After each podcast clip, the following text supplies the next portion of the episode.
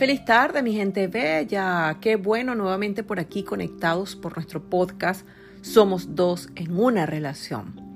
Hoy les traigo un cuento, algo que nos pasó ayer.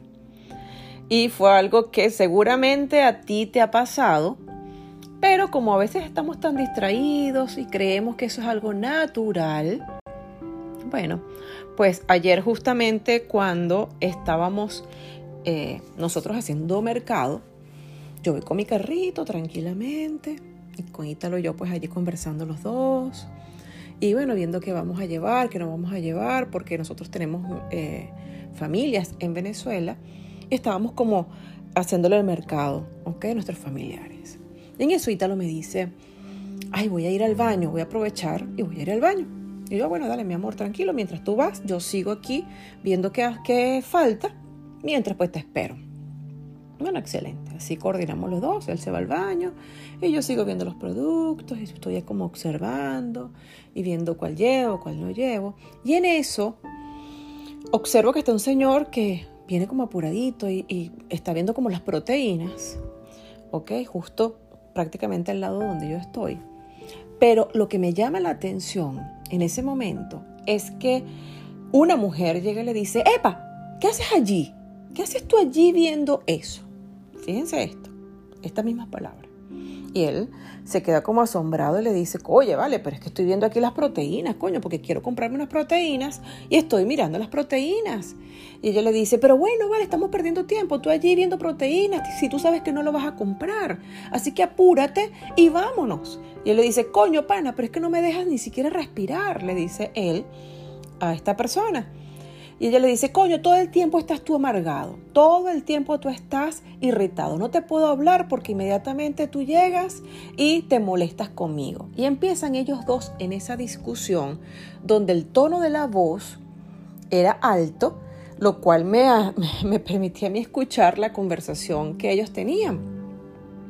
Y él molesto agarró, soltó la proteína, agarró el carro con la muchacha y ¡pum! se metieron los dos a pagar lo que tenían en el mercado. Y bueno, chévere.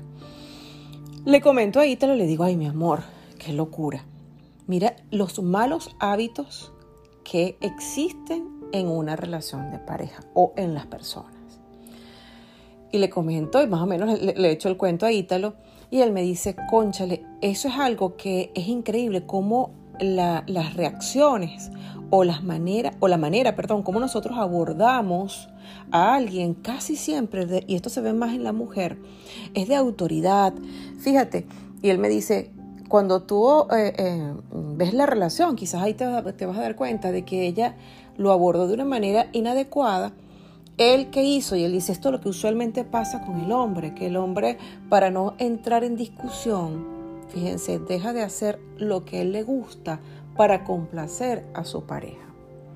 Y es un grave error porque estamos siendo eh, o llevamos una relación bajo una inconformidad porque él va acumulando poco a poco todos esos malestares y luego cuando él explota, entonces la, pareja presume de que, bueno, ya él, él es una persona malcriada, es una persona que es intolerante, es una persona que no se sabe comunicar y obviamos lo que hay detrás de esa reacción. Entonces, bueno, veníamos hablando de esa situación, pagamos nosotros y casualmente cuando ya vamos metiendo eh, los productos en, la camioneta, vemos a la pareja que están metiendo también ellos eh, los productos en su carro y ella sigue tarareando y tarareando y tarareando con el esposo. ¿Ok? Y ella le dice, conchale, tú todo el tiempo estás malhumorado. No podemos salir porque todo el tiempo te estás quejando. Tú todo el tiempo estás... Bueno, y empezó ella allí a hablarle al Señor y él se veía que estaba metiendo los productos en la maleta. Ok, callado. Y lanzó la, la, maleta del carro como molesto. Y bueno, arrancó él, ¡pum! Y arrancó fuerte con el carro como molesto, irritado. ¿Qué pasa? nosotros que somos coach de pareja, al ver esa situación, ¿ok? Y, es, mm, prácticamente imposible observar desde el ángulo nuestro el hecho de, ver cuáles son las fallas. Y eh, por eso este podcast, porque quizás a lo mejor algunos de ustedes tienen estas reacciones, ¿ok? Y uno que está de observador podríamos llegar y analizar y decir, bueno, quién sabe toda la carga que tiene ella, que le contesta o le habla hacia el esposo, posiblemente pudo haber pasado infidelidades, injusticias, uno, uno desconoce lo que está pasando, quizás dentro de la convivencia de ellos, ¿ok? Que ella reacciona de esa manera. Pero también está la otra postura la postura del hombre, que para que ese hombre reaccione de esa manera, imagínense la acumulación de emociones que él trae también allí, que él las calla y no las comunica. Y definitivamente hay algo importante, el amor no es suficiente para poder llevar una relación de pareja. Yo puedo amar mucho a mi pareja, pero si existen malos hábitos y sobre todo malos hábitos en conducta, en reacciones, en la manera como nos estamos comunicando, pues esa relación se viene hacia abajo. ¿Por qué? Porque nos vamos acumulando de malestares. Fíjense ustedes, ella allí o ellos pusieron, eh, perdón, expusieron su relación bien de las inconformidades que ellos están viviendo al público prácticamente, porque son reacciones que cuando tú observas te permite opinar, en cambio, si la escena hubiese sido diferente, quizás no estuviéramos ni siquiera hablando de esto ahorita.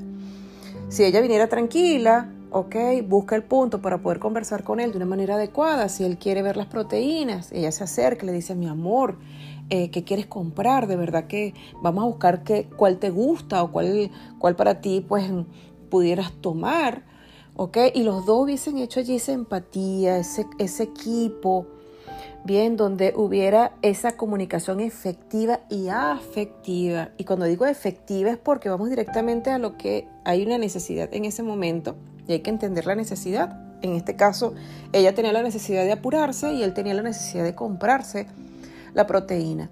Entonces, ir puntual a la comunicación, mi amor, ¿qué quieres? Vamos a buscar la que tú quieras, bien, para satisfacer esa necesidad, pero también acompañado de un lenguaje que venga desde el corazón, desde el amor. ¿Por qué? Porque si yo tengo un malestar con mi pareja de hace años atrás porque me fue infiel, porque me maltrata, porque es una persona que no es empática, entonces está la pregunta clave. Ya va, ¿para qué yo estoy en una relación de pareja si yo no me siento bien? Y si yo amo a esa pareja, entonces voy a buscar herramientas que nos ayuden a comunicarnos mejor o a sanar aquellas situaciones pues que marcaron la relación de pareja. Eso genera una transformación y un cambio simbólico.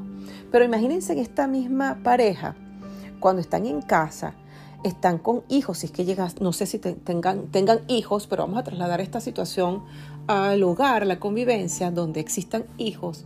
Imagínense ustedes el varón, el hijo varón, observando cómo la mamá trata de esa manera a su papá. Ese es un punto de vista.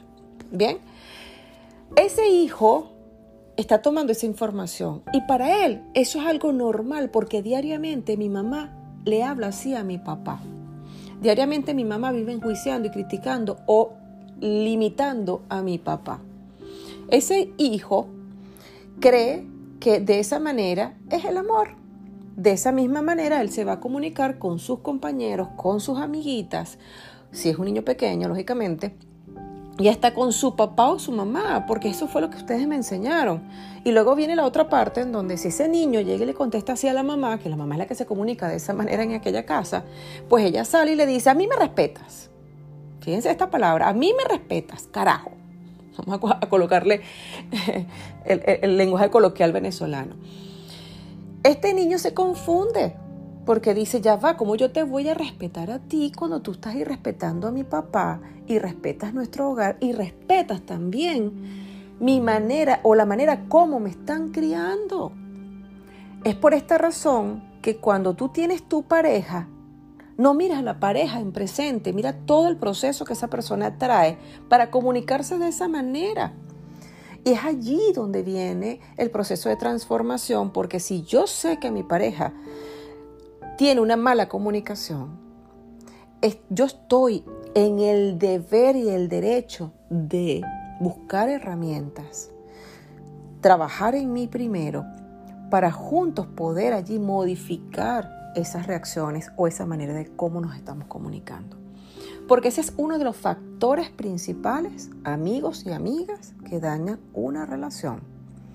De allí viene la raíz donde viene la infidelidad, porque veo malos hábitos en mi casa, porque mi mamá eh, le hablaba tan mal a mi papá que mi papá lo que hacía era que lanzaba las llaves o levantaba el tono de la voz, agarraba su carro y se iba. Y mi papá llegaba, se iba con los amigos, tomaba. Como allí no lo enjuician, y entre esos amigos habían amigas, y como esas amigas lo escuchan, no lo enjuician, no lo critican, pues entonces allí viene ese, ese cablecito que empieza a hacer chispitas. Bien, y eso va dañando poco a poco la relación de pareja. Es por esta razón que cuando uno como coach ve eh, o cuando llega la pareja a sesión, para nosotros es tan importante que ambos allí expongan sus puntos de vista. Porque la que llega a hacer terapia, llega y empieza a decir, no, porque él, él, él, él, él, y empieza en toda la sesión a hablar es de él. Uno como profesional sabe, claro que lógicamente ella es lo que está mirando, ella no ve sus acciones, sino está viendo la acción de la otra persona porque ella es la observadora en su casa de lo que ella está viviendo, ¿ok? Lo que ella está sintiendo.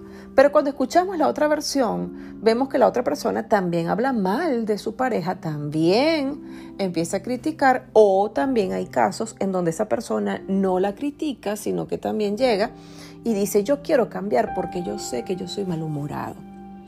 Yo quiero cambiar porque estoy viendo a mis hijos, cómo, cómo ellos cuando juegan se gritan, y, y yo no quiero darle esa herencia a mis hijos. Y esa es una persona adulta, esa es una persona que está pensando en el futuro o de lo que está sembrando en su casa, que sabe que, está, que trae repercusión ante los hijos.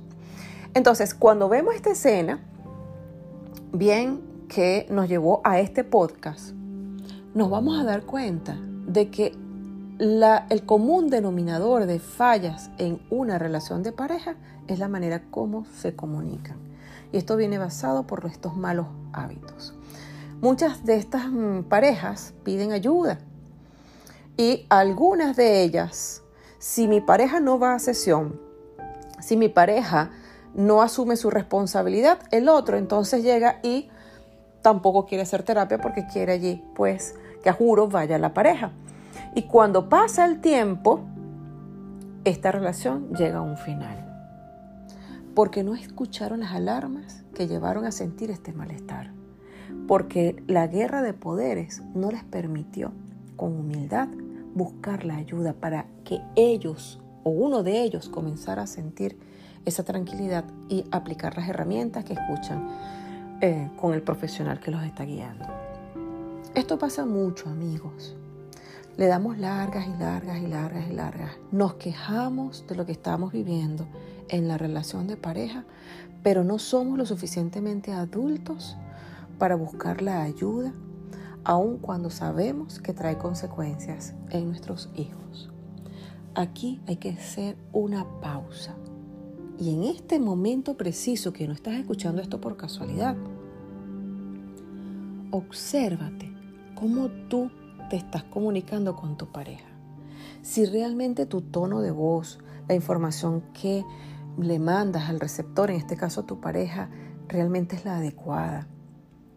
Si esa conversación viene acompañada de estímulos positivos o de juicios.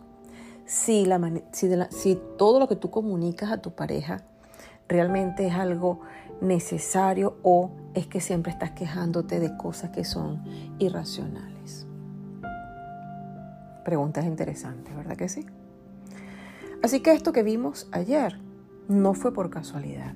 Uno tiene que autoevaluarse, ser adultos. ¿Cómo yo estoy llevando mi relación de pareja? ¿Por qué me he permitido que mi pareja me trate de esa manera?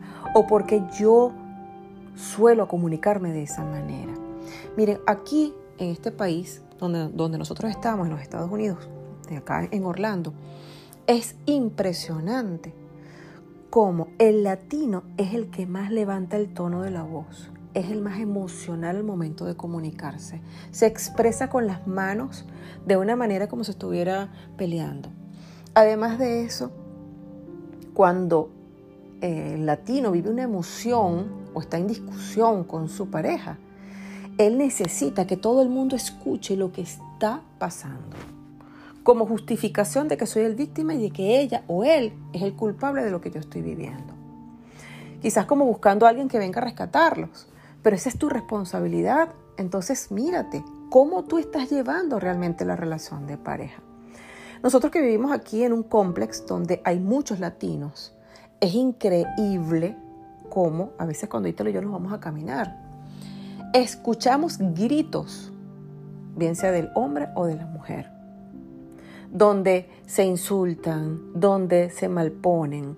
Y además de esto vemos a los hijos cuando salen a jugar, donde también ellos utilizan la misma manera de comunicarse.